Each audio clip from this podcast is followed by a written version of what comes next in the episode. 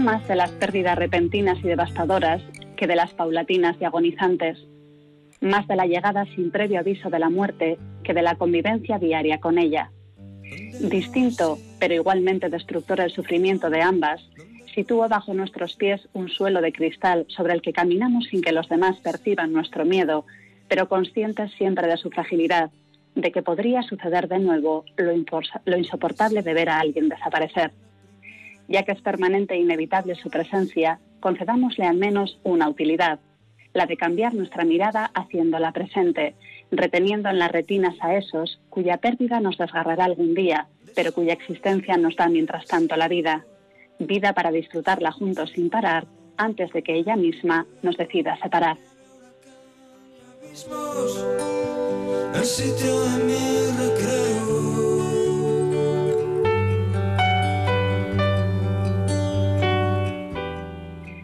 En el año 2002, un personaje televisivo llamado El Follonero reventó con aquella mezcla divertida e hiriente una actuación en directo de Pau Donés y su grupo Jarabe de Palo, que aquella noche presentaba el tema bonito en el programa de Andreu Buenafuente en TV3.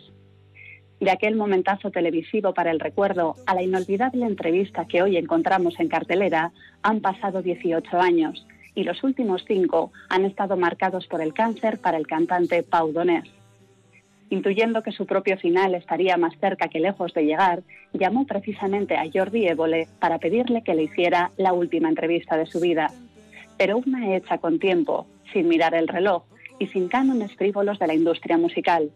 Un encuentro entre dos amigos hablando de la vida y sus cosas en su casa de la Valdarán, donde decidió trasladarse con su familia cuando su oncóloga le diagnosticó el principio de su final. En esa conversación es Jordi el que tiene miedo, pero ninguno Pau. Al primero le inquieta la apariencia física del cantante, cómo le va a ver la gente y el hecho de que cuando esa entrevista salga a la luz será porque Pau ya no estará. Sin embargo, el autor de las ya míticas y pegadizas, La Flaca, Bonito, Depende o Agua, no tiene ninguno,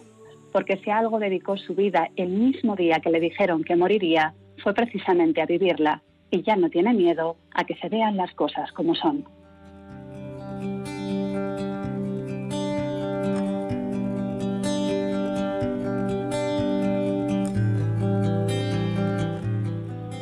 A Pau Donés se le escucha distinto, pero muy claro, con una clarividencia y una serenidad que solo poseen quienes han entendido que el miedo te bloquea y te corta la libertad de ser tú mismo y que es mejor ocuparse en lo que te gusta que preocuparte por lo que no.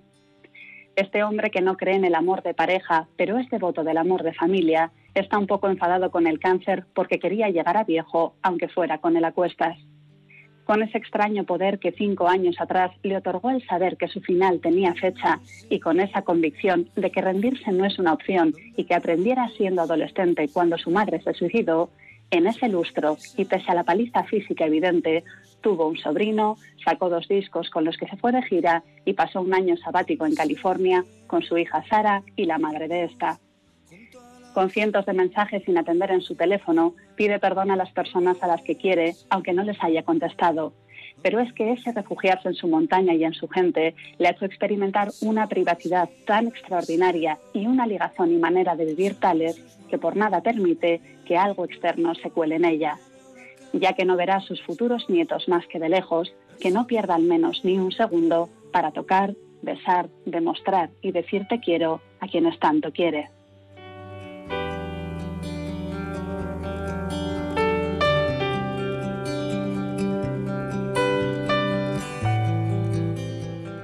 El martes 9 de junio Dos semanas después de aquella charla sincera entre amigos, el músico murió a los 54 años, recordando satisfecho todo lo que había disfrutado, como cuando cantó Guantanamera junto a Celia Cruz y Luciano Pavarotti, arrepintiéndose de haber dedicado cinco años a estudiar económicas en vez de música, eligiendo la canción El sitio de mi recreo de Antonio Vega para acompañar a los créditos de su vida y pidiendo prescindir de un entierro porque con lo que aportó a la música sentía que era suficiente. Para quienes tengan reparos en sentarse frente a ella en la butaca, sepan que viendo eso que tú me das, Pau Donés nos hace reír, respirar y escuchar muy atentamente mientras nosotros le recordamos ayudando a cumplir su sueño, ese en el que nunca se baja del escenario.